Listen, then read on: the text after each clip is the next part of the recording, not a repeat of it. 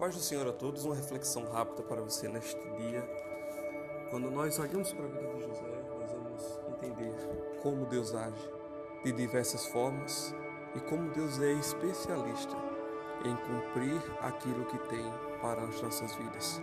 José recebeu um sonho, um sonho é, muito pretensioso, digamos assim, da parte de Deus, para que ele pudesse compartilhar e no compartilhamento dos seus sonhos, os seus irmãos acabaram achando ele é, com o ego, quem sabe um ego grande e dizendo que ele seria maior que eles, e eles não aceitaram porque ele era o caçula, ele era o menor da casa.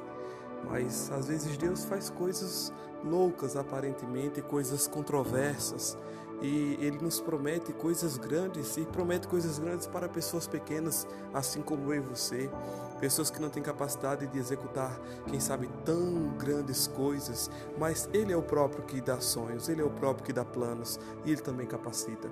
Então, não se sinta coitadinho, incapacitado, porque saiba que o Deus que prometeu você foi o Deus e será o Deus que vai cumprir. É o Deus que deu o sonho, é o Deus que irá cumprir o sonho. E José passou por muitas etapas, etapas essas que eram necessárias, etapas essas que moldaram o seu caráter e que fizeram com que ele se fortalecesse, ele se fortificasse e ele se tornasse cada vez mais crente. Porque os processos nos levam para perto de Deus, os processos nos levam para perto do nosso Senhor. Então, toda vez que você estiver passando por um processo, lembre-se que Deus tem um propósito para o processo. Não é por acaso que você está passando por isso. É que lá na frente o projeto que Deus preparou é tão grande que você vai precisar ter estrutura.